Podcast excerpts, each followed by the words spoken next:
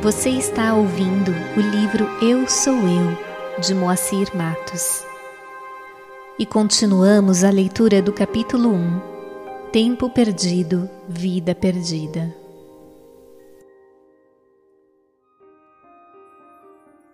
De qualquer modo, deixando as elucubrações de lado, numa abordagem mais prática, relacionando presente mais atualidade, aquilo que é atual, cabe aqui neste presente momento, neste presente tempo, uma oportunidade de reflexão a respeito desse interessante e importante tema com relação às nossas escolhas e prioridades, considerando o verdadeiro motivo de nossa estada nesta vida, a realização espiritual, a conscientização de nossa verdadeira natureza divina o transcender todos os liames que nos aprisionam ao mundo dos sentidos.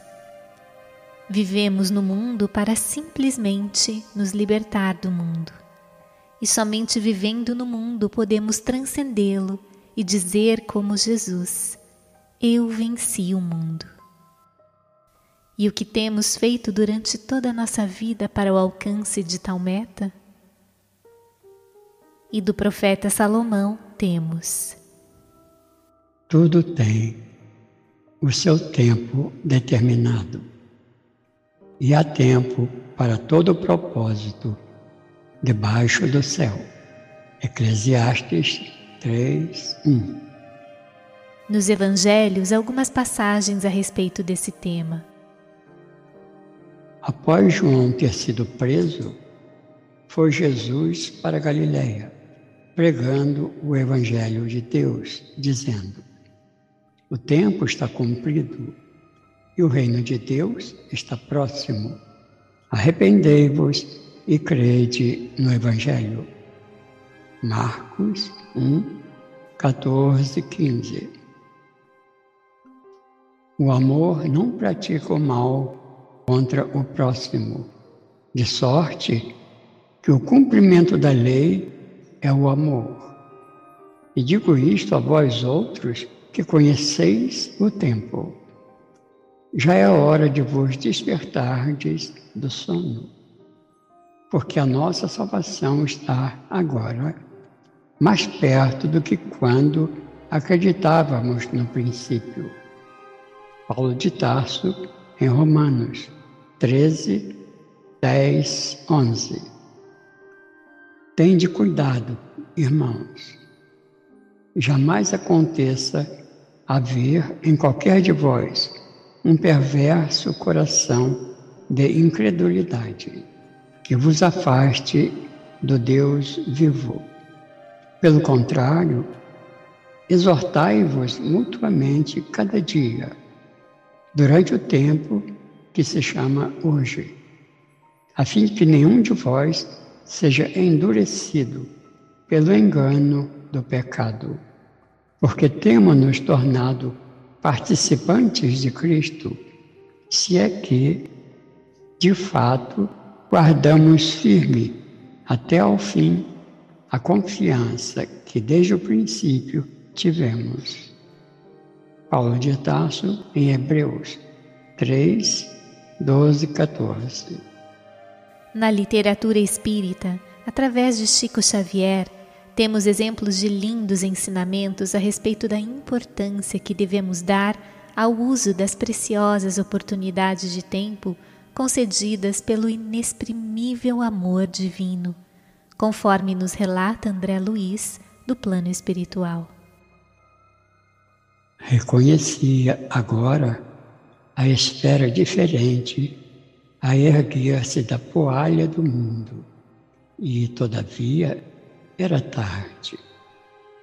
Pensamentos angustiosos atritavam-me o cérebro. Mal delineava projetos de solução, incidentes numerosos impeliam-me a considerações estonteantes. Em momento algum, o problema religioso surgiu tão profundo a meus olhos. Os princípios puramente filosóficos, políticos e científicos figuravam-se-me agora extremamente secundários para a vida humana. Significavam, a meu ver, valioso patrimônio nos planos da Terra, mas urgia reconhecer que a humanidade não se constitui de gerações transitórias, e sim de espíritos eternos a caminho de gloriosa destinação. Verificava que alguma coisa permanece acima de toda cogitação meramente intelectual. Esse algo é a fé, manifestação divina ao homem. Semelhante análise surgia, contudo, tardiamente. No livro Nosso Lar, capítulo 1 ressaltando que vários dos livros de Chico Xavier necessitam da constante companhia de um dicionário ao lado, considerando os termos que ele usava, e lembrando que com muita dificuldade conseguiu concluir o curso primário. Na mensagem acima aparece, por exemplo, o termo poalha, que não se encontra em alguns dicionários consultados, significando poeira leve que se mantém suspensa no ar. Filho de pais, talvez excessivamente generosos, conquistara meus títulos universitários sem maior sacrifício, compartilhara os vícios da mocidade do meu tempo, organizar o lar, conseguira filhos, perseguira situações estáveis que garantissem a tranquilidade econômica do meu grupo familiar. Mas, examinando atentamente a mim mesmo, algo me fazia experimentar a noção de tempo perdido, com a silenciosa acusação da consciência. Habitar a terra, gozar-lhe os bens, colher as bênçãos da vida, mas não lhe retribuíra ceitil do débito enorme. Tivera paz cuja generosidade e sacrifícios por mim nunca avaliei. Esposa e filhos que prendera ferozmente nas teias rijas do egoísmo destruidor. Possuíra um lar que fechei a todos os que palmilharam o deserto da angústia. Deliciara-me com os júbilos da família, esquecido de estender essa bênção divina à imensa família humana, surdo a comezinhos deveres de fraternidade. Do livro Nosso Lar, ainda no capítulo 1. Os fluidos carnais compelem a alma a profundas sonolências. Em verdade, apenas agora reconhecia que a experiência humana, em hipótese alguma, poderia ser levada à conta de brincadeira. A importância da encarnação na Terra surgia-me aos olhos, evidenciando grandezas até então ignoradas. Considerando as oportunidades perdidas, reconhecia não merecer a hospitalidade de nosso lar do livro Nosso Lar, capítulo 15. Notava ele satisfeito a sinceridade viva no fundo de meu coração. Quando eu recorrer ao ministro Clarencio, não estava ainda bastante consciente do que pedia. Queria serviço, mas talvez não desejasse servir. Não entendia o valor do tempo nem enxergava as bênçãos santificantes da oportunidade. No fundo, era o desejo de continuar a ser o que tinha sido até então. O médico orgulhoso e respeitado, cego nas pretensões descabidas do egotismo em que vivia, encarcerado nas opiniões próprias. No entanto, agora, diante do que vira e ouvira, compreendendo a responsabilidade de cada filho de Deus na obra infinita da criação, punha nos lábios quanto possuía de melhor. Era sincero, enfim. Não me preocupava o gênero de tarefa, procurava o conteúdo sublime do espírito de serviço. Do livro Nosso Lar, capítulo 26. As religiões no planeta convocam as criaturas ao banquete celestial. Em sã consciência, ninguém que se tenha aproximado um dia da noção de Deus pode alegar ignorância nesse particular. Incontável é o número dos chamados, meu amigo, mas onde os que atendem ao chamado? Com raras exceções, a massa humana prefere aceder a outro gênero de convites. Gasta-se a possibilidade nos desvios do bem. Agrava-se o capricho de cada um. Elimina-se o corpo físico a golpes de reflexão. Resultado: milhares de criaturas retiram-se diariamente da esfera da carne em doloroso estado de incompreensão. Do livro Nosso Lar, capítulo 6. Devemos ter nosso agrupamento familiar como sagrada construção, mas sem esquecer que nossas famílias são seções da família universal, sob a direção divina.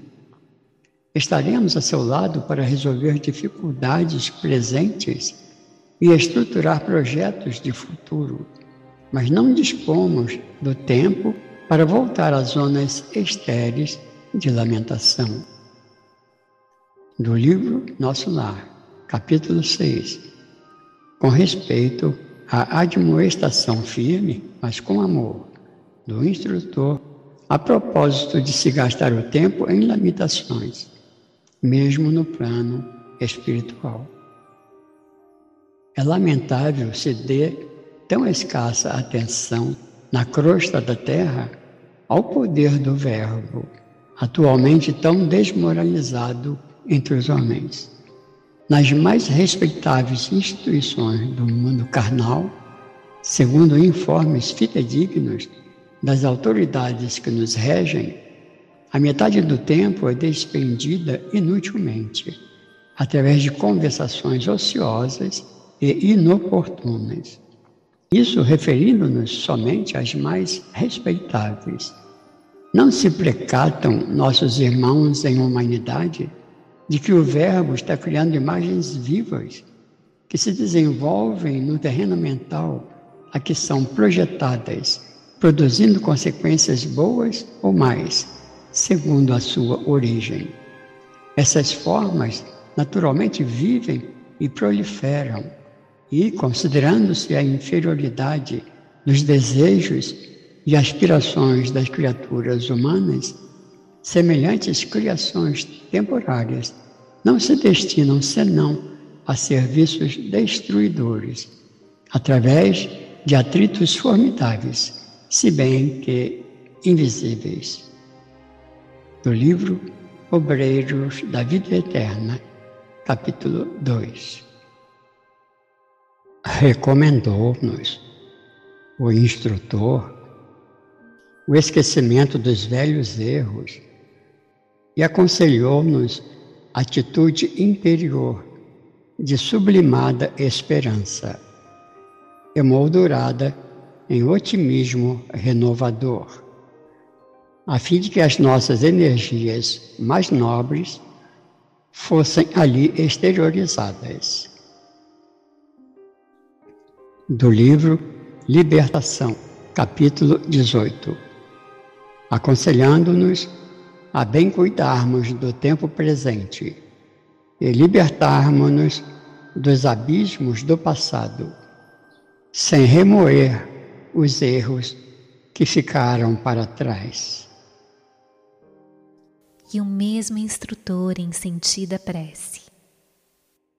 Poderoso amigo, Tu que abres o seio da terra pela vontade do Supremo Pai, usando a lava comburente, liberta-nos o espírito dos velhos cárceres do eu, ainda que para isso sejamos compelidos a passar pelo vulcão do sofrimento. Não nos relegues aos precipícios do passado. Descerra-nos o futuro e inclina-nos a alma à atmosfera da bondade e da renúncia.